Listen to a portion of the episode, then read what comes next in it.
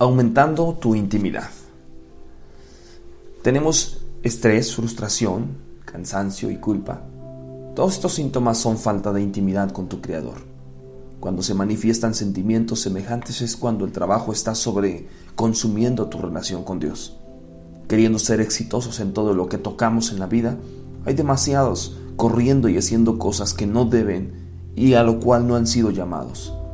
Cantares 1.4 nos marca un parámetro y nos dice, llévame en pos de ti y corramos juntos. El rey me ha conducido a sus recámaras. Tu vida no es una carrera de velocidad, sino un maratón.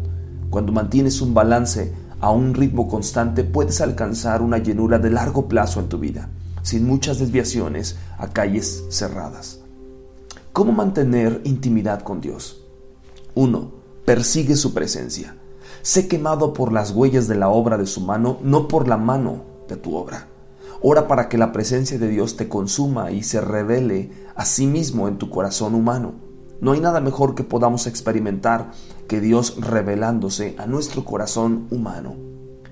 Piensa y pensemos en los tiempos en los que nos sentíamos inspirados y motivados cuando Dios por el Espíritu Santo nos había revelado algo en la Biblia.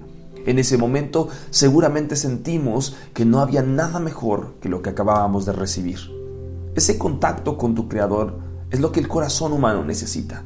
Ese contacto es el combustible que necesitas para seguir creciendo hacia Él en todo tiempo.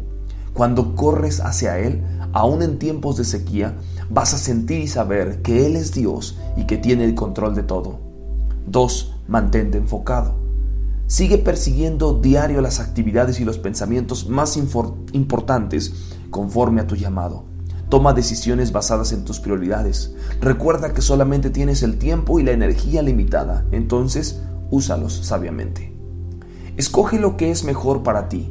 Para evitar las muchas distracciones, tienes que saber cuáles son las actividades que van conforme a tu llamado divino, para que no estés involucrado con muchas buenas decisiones, sino con las mejores decisiones. Recuérdate a ti mismo cuáles son tus prioridades y arma tu agenda, basada en deberes que te ayudarán a cumplir tus prioridades. Cuando vives conforme a tus prioridades, tu vida tiene menos distracciones y presión. No frustres la gracia de Dios tratando de ser alguien que no eres.